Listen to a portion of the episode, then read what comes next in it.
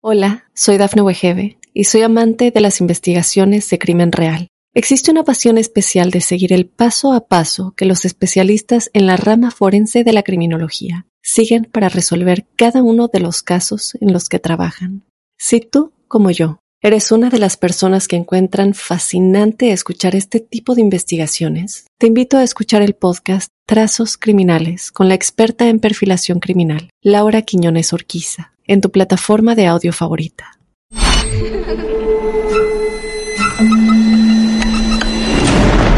Los seres vacíos nos observan. Hasta hoy se registran muchos reportes de actividad paranormal en él. Veo cosas que no puedo explicar. Hay alguien sentado en esa silla. Está aquí.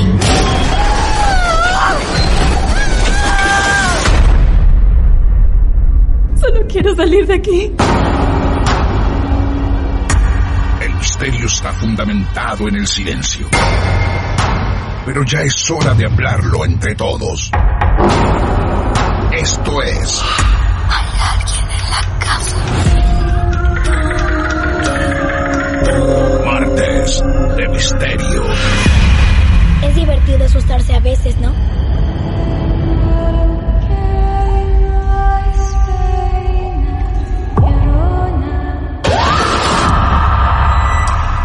¿Quieres hablar con alguna de nosotras? Hola, soy Dafne Wegebe y soy amante de las investigaciones de crimen real. Existe una pasión especial de seguir el paso a paso que los especialistas en la rama forense de la criminología siguen para resolver cada uno de los casos en los que trabajan. Si tú, como yo, ¿Eres una de las personas que encuentran fascinante escuchar este tipo de investigaciones? Te invito a escuchar el podcast Trazos Criminales con la experta en perfilación criminal, Laura Quiñones Orquiza, en tu plataforma de audio favorita.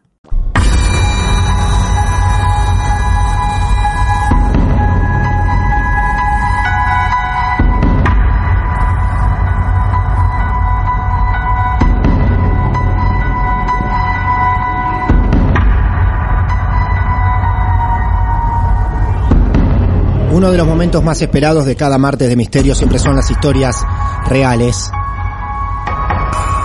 Estas historias que te invitamos a contar,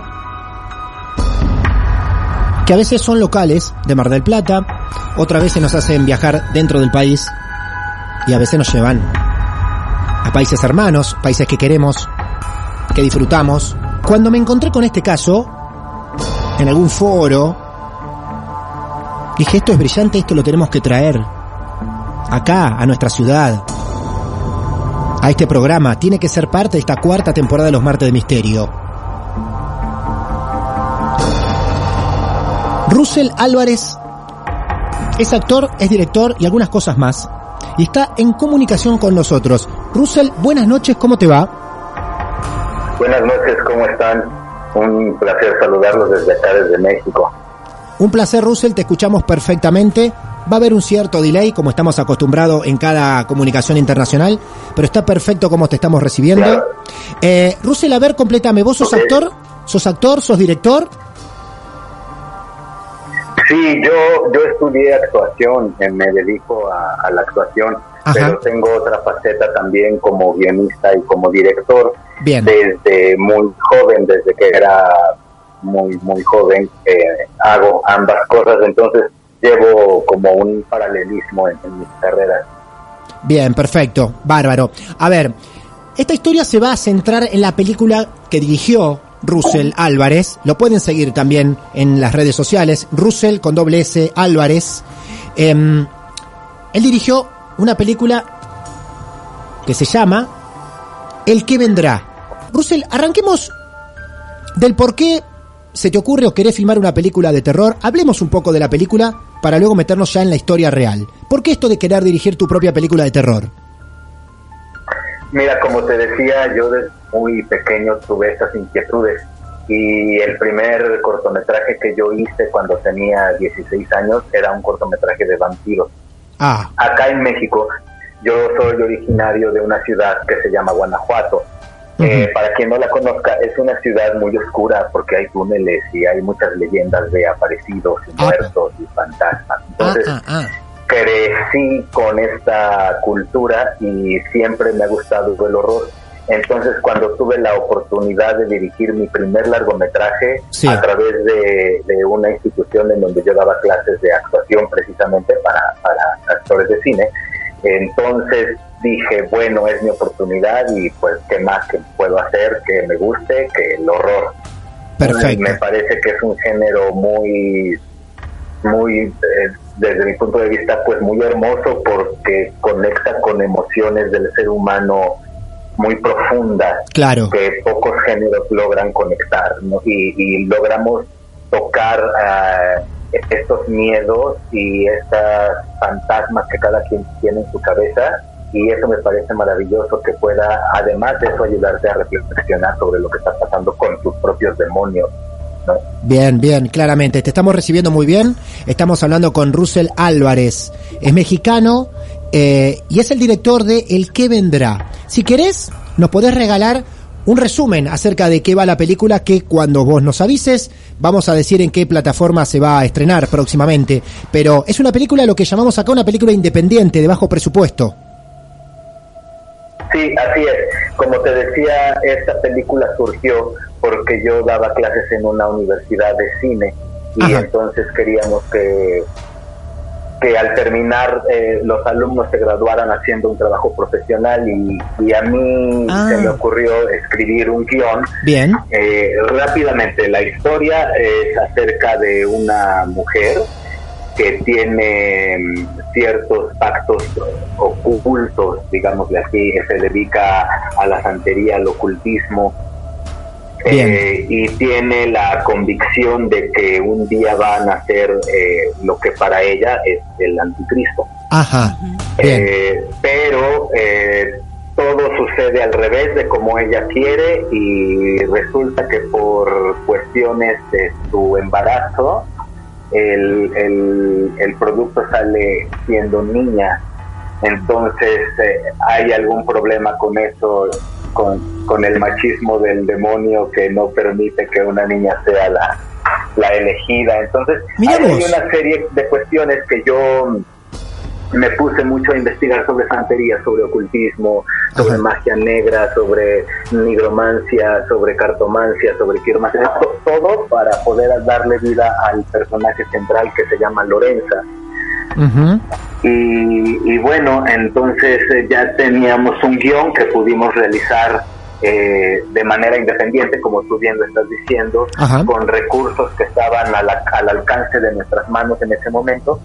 Eh, y la casa en donde yo escribí la historia, eh, esa casa me parecía maravillosa porque cuando yo estaba escribiendo el guion, yo veía de pronto los pasillos o las escaleras y yo pensaba, ah, aquí puede ocurrir tal o cual cosa. Bien. Y así poco a poco iba escribiendo. ¿no? Eh, y ya de pronto a la gente le gustó mucho la historia, la- los actores que estuvieron conmigo, los productores, la gente que apoyó con todos los recursos técnicos.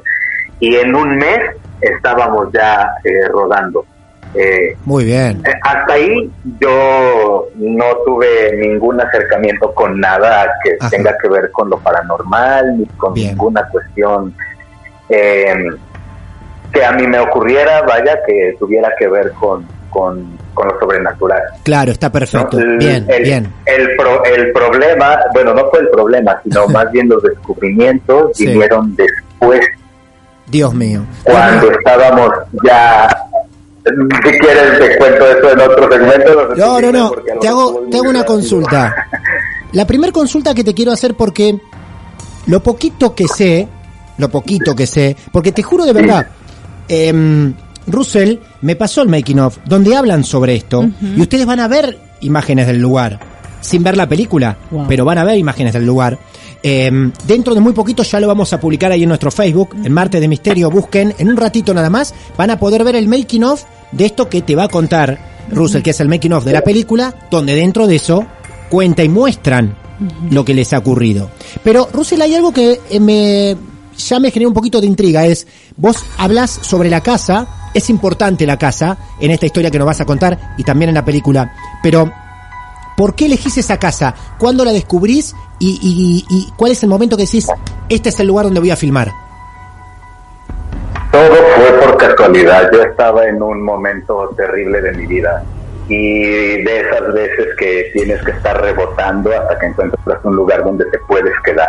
Ajá. Y resultó que un amigo cercano tenía un espacio en una casa que aquí se encuentra, se encontraba porque ya fue demolida la casa, el predio sigue ahí. Ah, En está una demolida. colonia que se llama Álamo.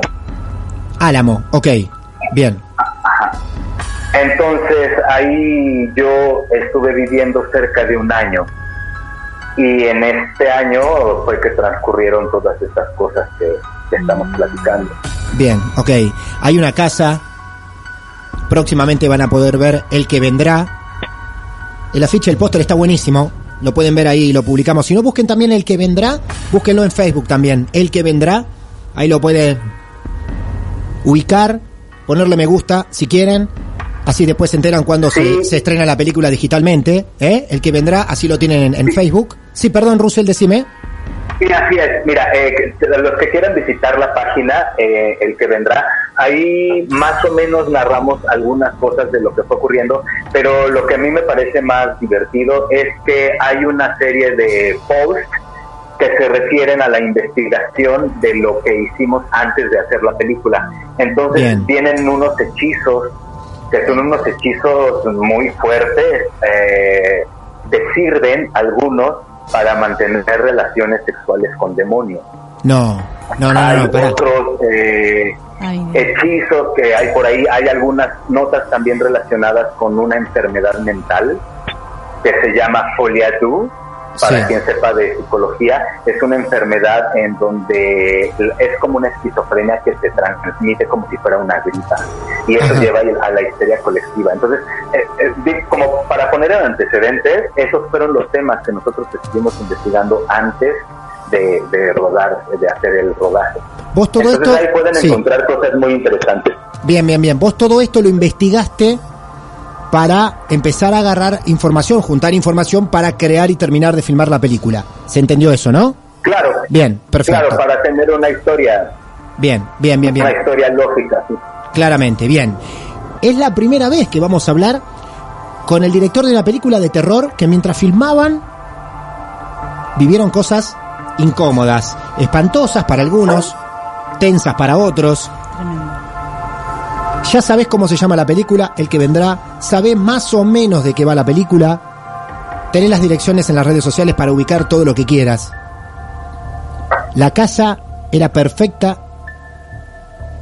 para llevar adelante el proyecto de Russell Álvarez. Hasta que llega el momento de filmar. Y aquí es donde comienza el caso real de Russell. Russell, te escuchamos todos muy atentamente desde el minuto uno hasta donde termine esto. Híjole. Eh, bueno, eh, pues como les comenté, yo me encontraba en un cuarto muy pequeño escribiendo este guion. Yo tuve muy poco tiempo para hacerlo. Eh, será cuestión de unos 15 días y tenía que tener algo rápido. Entonces no tenía mucho tiempo para detenerme a pensar, sino para hacer una historia que fuera eh, con un principio, un desarrollo y un final y que tuviera cierta lógica. Eh, entonces, cuando yo terminé de presentarle esto a todos los actores, eh, sí hubo un par de gente que me dijo que no, que no querían hacer nada que involucrara aspectos satánicos, demoníacos. Bien. Entonces me vi a la necesidad de conseguir otro tipo de actores. Eh, eh, y ya cuando estábamos empezando a grabar las locaciones ahí en la casa, yo tenía una vecina, una vecina en ese tiempo, esta chica tendría unos 16 años, se llamaba Karen. Entonces yo le dije, oye, ¿por qué no haces uno de los personajes que, que están ahí en el, en el guion? Y ella muy entusiasmada me dijo que sí, que le iba a pedir permiso a su mamá. A los dos o tres días ella regresa para regresarme el guion y decirme que su mamá no le había dado permiso. Yo le dije, ¿por qué? ¿Qué tiene, qué, qué tiene de malo? Me dice, es que mira, tú no sabes muchas cosas que han pasado aquí No. y tú no tienes idea, pero en este cuarto donde tú estás, que estás escribiendo un, este guion, hace mucho tiempo aquí encontraron muerto a un chico que se llamaba Carlos. Por Dios. Por y eh, para mi sorpresa, eh, uno de los personajes protagónicos de mi historia se llamaba Carlos. Yo ¿Sí? le puse de nombre Carlos. A ver, Ah. escúchame. Eh, Russell, Russell, un segundo. ¿Vos tenías planeado ya en tu guion alguien que en tu Carlos. película se llame Carlos? Y después te Eh, enterás, sí, yo había escrito. Ajá. y después te enterás que había un Carlos que había fallecido en ese cuarto. Exactamente, exactamente. Sincronismo. Entonces, eh, yo en ese momento pensé que uf, algo se había transmitido a través de mí por estar metido en ese lugar, ¿no? Claro, claro. Y eh, bueno, la chica aterrada eh, dijo que no, entonces eh, me regresó el guion y se fue. Y seguimos adelante, de todos modos nosotros tenemos que continuar. Y fueron pasando una serie de eventos extraños. Sí, Eh, uno de los que más recuerdo es cuando estábamos en un, en un set de filmación sí. era un cuarto muy pequeñito, al cual nosotros le llamábamos el cuarto maldito, porque era el lugar donde la bruja Lorenza hacía sus rituales. Bien, ok. Entonces en este, en este lugar había muchas cosas, muchas tiliches de hace muchos años, cajas llenas de frascos, eh, había papeles, había juguetes, había muñecos, eh, las paredes estaban pintadas con garabatos muy raros y lo que te cuento es ya es así tal cual, ¿eh? nosotros llegamos y encontramos este lugar así Claro.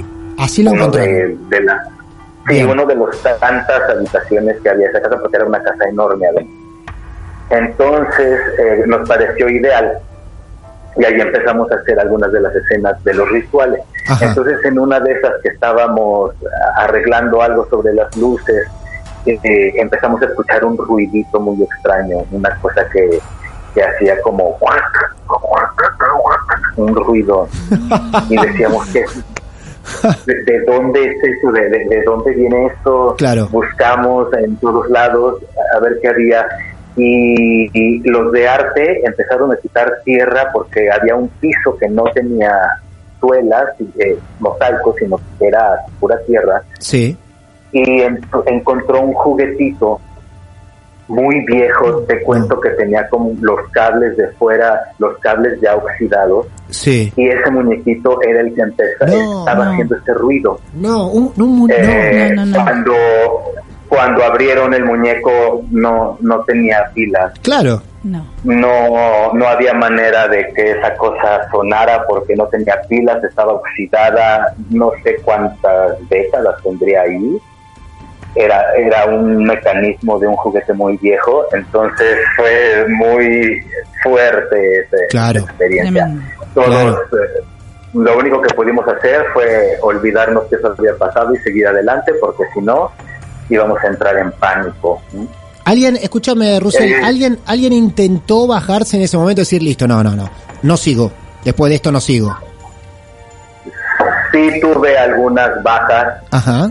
eh, había había unas personas que se habían comprometido a hacer el trabajo de arte pero en el momento en el que tuvieron que pintar con gis un pentagrama en el piso se echaron para atrás Ah. entonces eh, lo- el hermano de- del protagonista de la historia, del, del actor, era, era diseñador, él y su novia. Entonces se llaman Koyak y Mariana.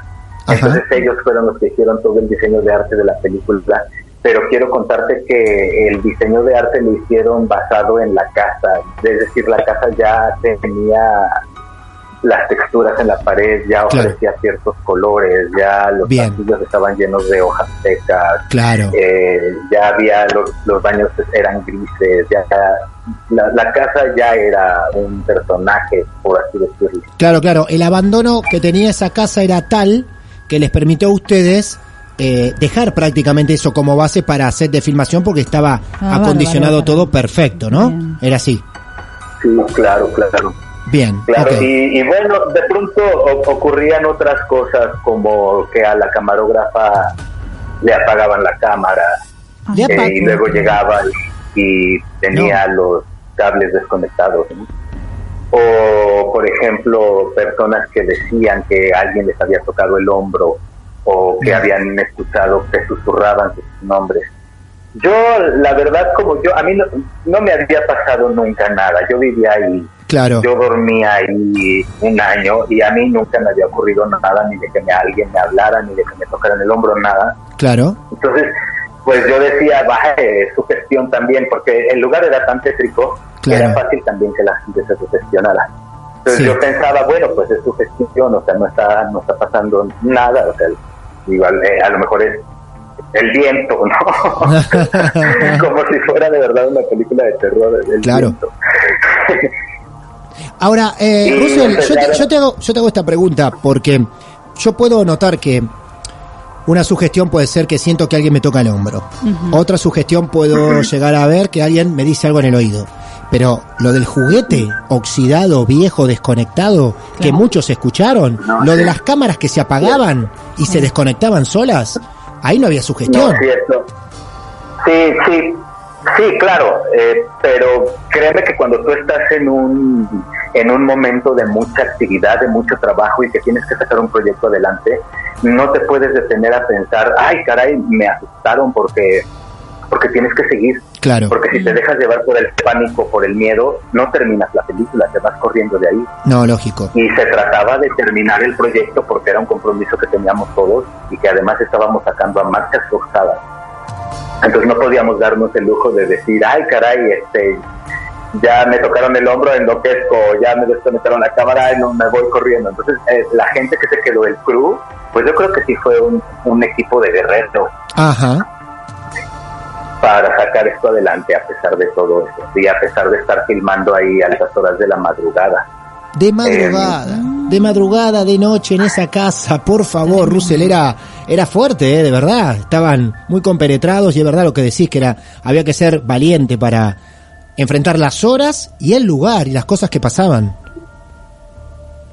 Sí, sí, sí. Entonces, eh, sí- seguimos desarrollando el proceso de la, del rodaje Sí. y empezaron a ocurrir otras cosas. No, por Dios. Eh. Eh, una de mis actrices, que se llama Carolina, Leira Carolina Valdés, Ajá. que interpreta el personaje de Marcela, yo me había planteado desde el principio esta vieja fórmula que tiene el terror, en donde siempre hay un personaje viejo o loco que Sí. sabe toda la verdad desde el principio. Ah, bien, claro. ¿no? Eh, es un personaje arquetipo de las historias de horror. Claro. Entonces, yo cu- cuando hice el guion, eso sí, yo quería que hubiera personajes arquetipos de- del horror para que la gente pudiera empatizar con ellos. Entonces, eh, mi personaje, yo hice una loca que se llama Marcela, que, que tiene perros y que vive en el parque. Eh, y en una de esas veces que mi actriz se puso a investigar alrededor sobre gente que le diera referencias, porque los actores a veces tenemos que salir a ver cómo se comporta el de enfrente. Ah, mira, así, así es una loca, así, así es una vagabunda, así es alguien que tiene perros, entonces te empiezas a apropiar del personaje.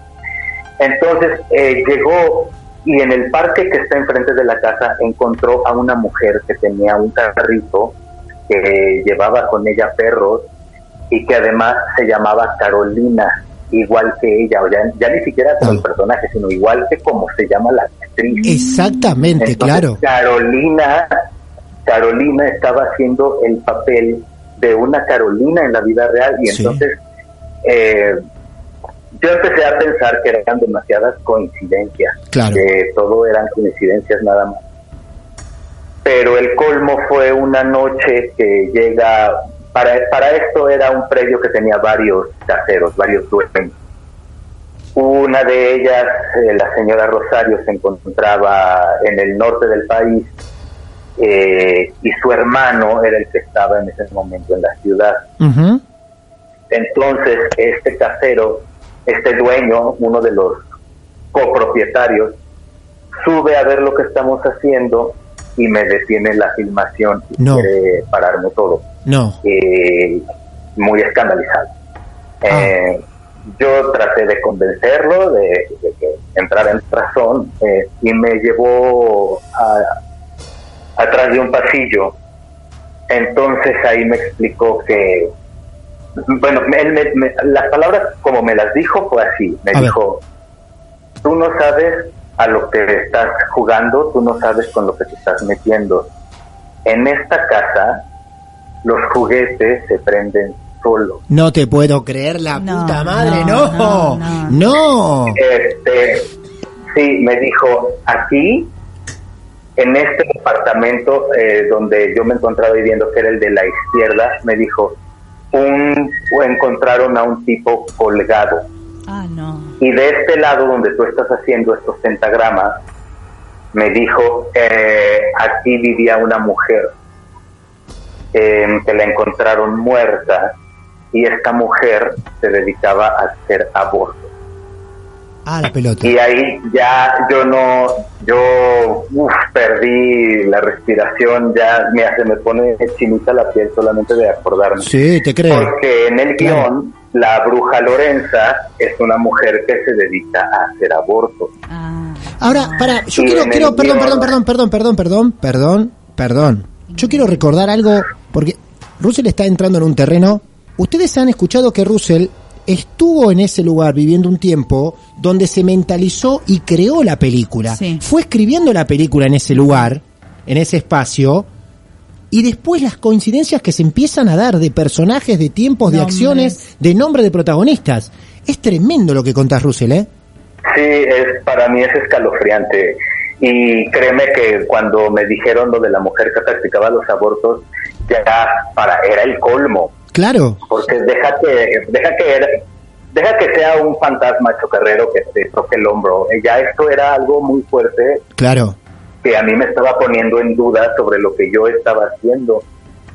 Eh, y ha- hay algo que, que en ese momento fue también muy fuerte, porque cuando, cuando nosotros llegamos a ese cuarto de trebejos llenos de objetos viejos y sucios, había cajas llenas de frascos de Gerber.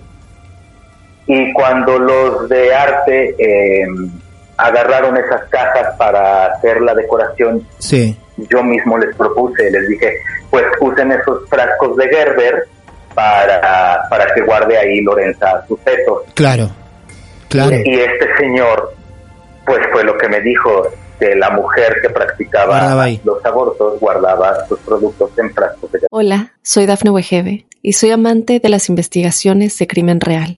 Existe una pasión especial de seguir el paso a paso que los especialistas en la rama forense de la criminología siguen para resolver cada uno de los casos en los que trabajan. Si tú, como yo, eres una de las personas que encuentran fascinante escuchar este tipo de investigaciones, te invito a escuchar el podcast Trazos Criminales con la experta en perfilación criminal, Laura Quiñones Orquiza, en tu plataforma de audio favorita. Mm. Y cuando Mariana y Koyak pusieron esos frascos, pues ninguno de nosotros tenía idea que, que habían estado ahí realmente para eso. Mira, Impresionante. entro en catarsis porque entro en catarsis porque porque me pongo a pensar que por alguna razón eh, estas ánimas, almas, no sé cómo llamarlos, espíritus, querían que la gente supiera su historia Claro. y, y de alguna manera me hicieron servirles de instrumento.